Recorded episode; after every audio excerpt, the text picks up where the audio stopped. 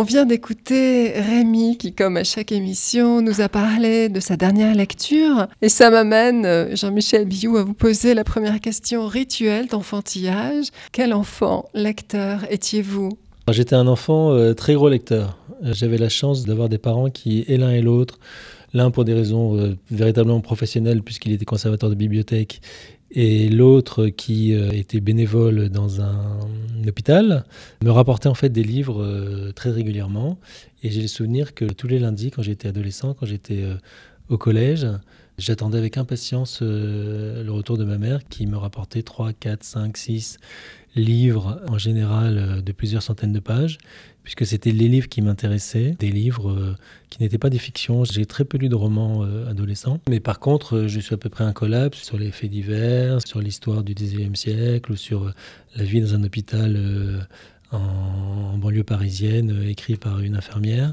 Euh, c'était les livres qui m'intéressaient, c'était les livres qui racontaient la vie de certaines personnes. C'est un intérêt euh, très important pour la vie des autres. Je me souviens que l'un de mes livres euh, fétiches, c'était un livre qui retraçait la vie en quelques pages, avec beaucoup de photos, d'un jeune garçon israélien qui ressemblait un petit peu à Mehdi, le personnage de Belle et Sébastien, et qui vivait avec ses parents dans un kibbutz, qui se baignait dans la mer morte et qui faisait du tracteur avec son père. Et ensuite, j'ai beaucoup lu de souvenirs d'hommes politiques, de philosophes. J'ai une formation à la fois d'historien et de journaliste. Euh, exercé en tant que journaliste sportif. Ce qui m'intéressait, c'était l'histoire du sport, la culture du sport. Je suis qui? Je suis quoi? Le titre est une double question et le livre commence par une série de définitions du sigle LGBT+, chaque lettre correspondant à une façon différente hein, de vivre euh, sa vie sentimentale et sexuelle. Est-ce que pour vous c'était un préambule indispensable que de redéfinir? Au risque d'enclore Est-ce que le flou est gênant pour les principaux intéressés eux-mêmes. Oui, tout à fait. Le flou est, à mon sens, la graine qui donne euh, en partie, évidemment, parce que les raisons sont multiples, une partie de l'homophobie et une partie également de la souffrance que peuvent ressentir les personnes concernées par ces questions. Il me semble que dans ce livre, on a réussi à donner des définitions de notions complexes. On a réussi à les rendre euh, fluides et à les rendre euh, simples et sans dramatiser. Il est aussi important pour les personnes qui sont dans une souffrance d'elle-même connaître euh, ces définitions parce que beaucoup ne les connaissent pas et beaucoup vivent aussi dans un milieu homophobe et n'arrivent pas à sortir de ce qu'ils entendent et ils intériorisent une sorte de honte. Et donc en leur donnant des éléments fiables apportés par des spécialistes, il me semble que nous avons réussi avec euh, Sophie euh, Nanteuil, qui est l'éditrice et qui est le fer de lance de ce livre, à en faire un, ouvrage qui va permettre, même si c'est une dizaine d'adolescents de souffrir moins et de grandir dans des conditions plus acceptables. Une liste de prénoms euh, figure en remerciement en fin de volume. Est-ce que vous avez rencontré euh, beaucoup euh, de jeunes concernés par la question? Quelle a été votre démarche documentaire? Elle a été double. Elle était à la fois de se baser sur des ouvrages de référence, sur de l'expérience universitaire, des ressources un petit peu éparses qu'il a fallu réunir, mais également de se baser, et en grande partie, sur l'expérience vécue par des grands témoins. On a demandé à des relecteurs, qui sont des gens qui sont impliqués dans ces questions-là, de veiller à ce qu'il n'y ait pas de petits détails qui pouvaient euh, euh, qu'on dirais-je, choqués euh, sans que nous en soyons euh, conscients. Et également, nous avons demandé à différentes personnes qui représentaient chacun une des branches des communautés LGBT de témoigner et de leur souffrance et de leur identité et de leur particularisme. Et chacun d'entre eux a apporté sa voix. C'est un livre un petit peu choral d'une multitude de situations. C'était très important pour nous d'avoir un nombre considérable de témoins. On a fait appel sur les réseaux sociaux à ces témoins et on a eu un, retour extrêmement euh, important, extrêmement émouvant aussi. Donc Sophie Nanteuil et moi-même avons collectionné euh, l'ensemble de ces témoignages, avons pleuré sur certaines situations qui étaient absolument catastrophiques. Et ensuite, on a sélectionné un panel, si je puis dire, représentatif. Il y a des personnes de tout âge, de toute euh, identité, orientation sexuelle, des situations qui permettent aux adolescents qui vont lire ce livre, à ceux qui souffrent parce qu'ils sont incompris et à ceux qui les discriminent, de comprendre ce que c'est que de vivre dans des conditions euh, euh, si terribles, euh, son évolution. Pourquoi ce livre est-il nécessaire? Parce que la plus grande partie des personnes des communautés LGBT aujourd'hui encore, sont dans une souffrance. Beaucoup pensent qu'ils sont seuls, ils intériorisent une honte. Ce livre, il est fait pour leur dire, vous n'êtes pas seul, vous ne devez pas avoir honte, vous devez être fier de ce que vous êtes, qui que vous soyez, et votre identité sexuelle ou votre orientation sexuelle euh, n'a rien à voir avec ce que vous êtes. Vous êtes quelqu'un euh, qui est cultivé, qui a une intelligence. C'est juste un des éléments, ça ne doit pas être l'élément qui va vous cantonner dans un rôle qui est perçu de manière péjorative par une très grande majorité encore de nos concitoyens. Parmi vos témoins, il y a cette jeune Léa, une étudiante de 18 ans, qui dit Le genre n'est pas binaire, c'est un spectre. Qu'en dites-vous? Ça, c'est une question fondamentale du livre. Quand on est en face de quelqu'un qui n'est pas dans une logique binaire et qui n'est pas dans une logique hétérosexuelle, alors il y a deux cas de figure. Soit on dit bah, Tu n'es pas normal parce que tu n'es pas comme moi soit on dit tout existe et tout est beau. Comment est-ce que vous expliquez euh, cette propension qu'on a à mettre ces réalités euh, dans le placard, hein, selon l'expression consacrée euh,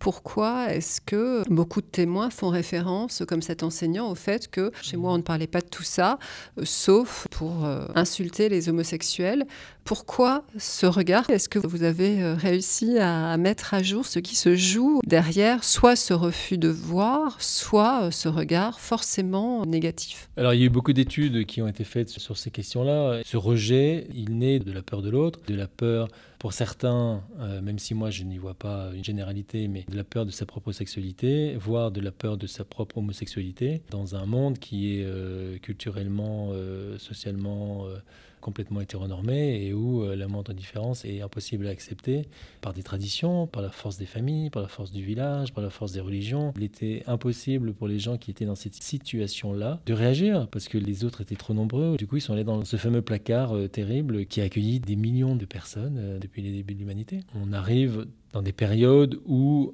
on peut considérer que être non hétérosexuel ou être dans une identité de genre non binaire est peut-être la période la plus favorable mais il reste encore énormément à faire. Et dans les campagnes, dans les villages, il y a des situations aujourd'hui encore euh, quotidiennes de discrimination, de violence verbale, de violence physique. 90% euh, des personnes euh, des communautés LGBT ont déjà été victimes de harcèlement ou de discrimination ou de violence physique. Et ce livre a aussi une vocation d'aider les personnes qui sont dans ce genre de souffrance en leur donnant aussi des clés juridiques, en leur disant que l'homophobie, ce n'est pas une pensée, c'est un délit, une plus grande représentation dans les médias dominants, dans les productions culturelles euh, mainstream, de personnes qui seraient euh, homosexuelles, bisexuelles, transsexuelles, transgenres, etc. Est-ce que ça vous paraît une bonne piste et euh, peut-être, pourquoi pas, passer par des mesures volontaristes sous forme de quotas, par exemple?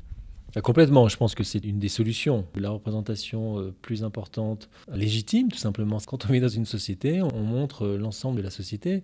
Les différentes associations montrent qu'il y a une évolution que les différentes personnes euh, présentées dans les films ne sont plus aujourd'hui des caricatures comme elles l'ont été dans les années 70, dans les années 80, et commencent à avoir un petit peu d'épaisseur. Aucune personne hétérosexuelle dans un film n'est montrée comme l'hétérosexuel. Ça rentre dans une normalité, et, et en fait qu'on n'en parle plus. Mon rêve, c'est que dans 15 ans, mais ça soit même pas une question en attendant ce futur proche, on l'espère, où ce sera un non-sujet. Il vous a semblé nécessaire dans le livre de montrer des modèles. On commence par la grande Sappho, et puis euh, ça passe par Oscar Wilde, par Freddie Mercury, par euh, Jodie Foster, par Amélie Mauresmo, des artistes, des sportifs, de grandes figures. Est-ce que ça vous paraît important, à la fois pour les jeunes gens, les jeunes filles concernées et pour leur entourage, d'avoir ces figures euh, dans la lumière? Oui, je pense que c'est très important dans la période où nous sommes. Cette période qui est un petit peu dans l'affirmation de ce que l'on est, nécessite des modèles. Les témoins que nous avons également choisis et qui sont euh, conducteurs de bus, euh, serveurs ou avocats sont de la même manière des modèles. L'histoire des bandes dessinées, c'était aussi de montrer des personnages euh, tout au fil de l'histoire. Parce qu'il y a aussi des gens qui disent que LGBT, c'est une mode. Mais c'est également l'idée que les personnes qui font partie de ces communautés ont toujours été ignorées, rejetées, mais il se trouve que parmi elles, euh, il y a un certain nombre de génies, et si on prend l'histoire de la littérature, l'histoire de la musique, elles seraient très appauvries si on les éliminait. Quand elles étaient euh, au sommet, finalement, très peu ont osé aussi euh, affirmer, parce que c'était impossible dans la, société dans laquelle ils vivaient.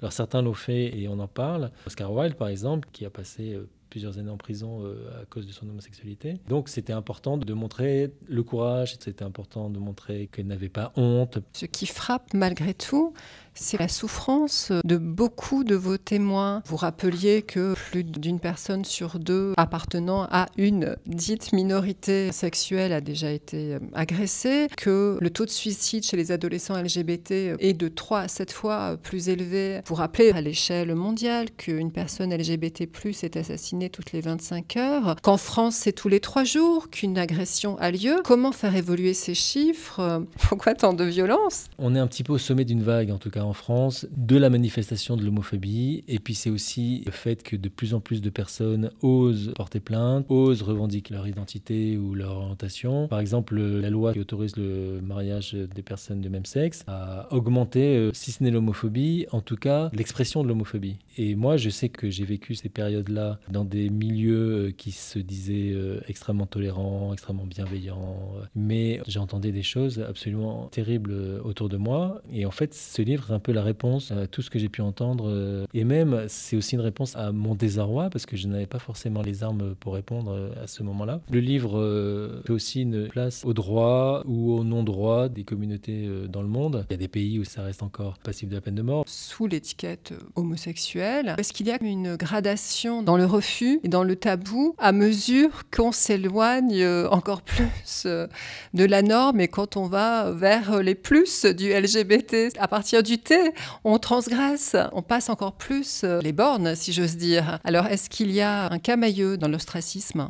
Oui, oui, tout à fait. C'est très net. Il est évident que plus on s'éloigne du modèle hétéronormé, euh, binaire et hétérosexuel, plus la situation de la personne concernée sera difficile. Si tu es différent de moi par ton orientation sexuelle et par ton identité sexuelle et par ton apparence, et là, c'est plus possible parce que tu vas me remettre en cause dans mes certitudes. Tu vas remettre en cause aussi ma famille, la structure de la société. Tu vas influencer mes enfants. Tout ce que je dis, c'est du délire. Hein. Mais c'est ça ce qui se passe dans la tête de quelqu'un. Un homosexuel qui est chef d'entreprise, voire un homosexuel qui est marié, qui a des enfants, euh, n'est pas très loin de la perfection. Quand on commence à être dans une transidentité à des degrés variables et dans l'échelle et variable dans le temps, c'est inacceptable pour la majeure partie des personnes. Est-ce que euh, au sein des cours d'éducation civique et morale ou autres, il serait de bonne loi d'avoir une séance ou deux consacrée à la question LGBT+. Ça existe déjà. C'est pas tant l'institution d'éducation nationale qui va faire des blocages, c'est une sorte d'inertie de certains professeurs, des parents qui sont inquiets, euh, d'une forme de prosélytisme, mais, on ne devient pas homosexuel parce qu'on a un cours d'éducation civique. Il semble quand même que dans les générations euh, de jeunes collégiens, par exemple, on est déjà dans une phase qui va vers une banalisation. Et moi, j'aurais aimé avoir ce livre quand j'étais adolescent et je n'ai rien vu et je n'ai rien fait et je n'ai rien compris et je n'ai pas ouvert de discussion. C'est terrible. Vous avez évoqué le fait que nombre d'artistes, de créateurs, de fait, hein, dans l'histoire, étaient euh, des personnes euh, LGBT. Est-ce que notre monde, euh, sans l'apport culturel, artistique, créatif des personnes LGBT, serait le même? C'est une question qui est très compliquée. Moi, je pense qu'il est très important d'étudier un artiste en prenant en compte cette notion. Mais pas pour dire, oh, vous avez vu, les homosexuels sont plus créatifs que les autres.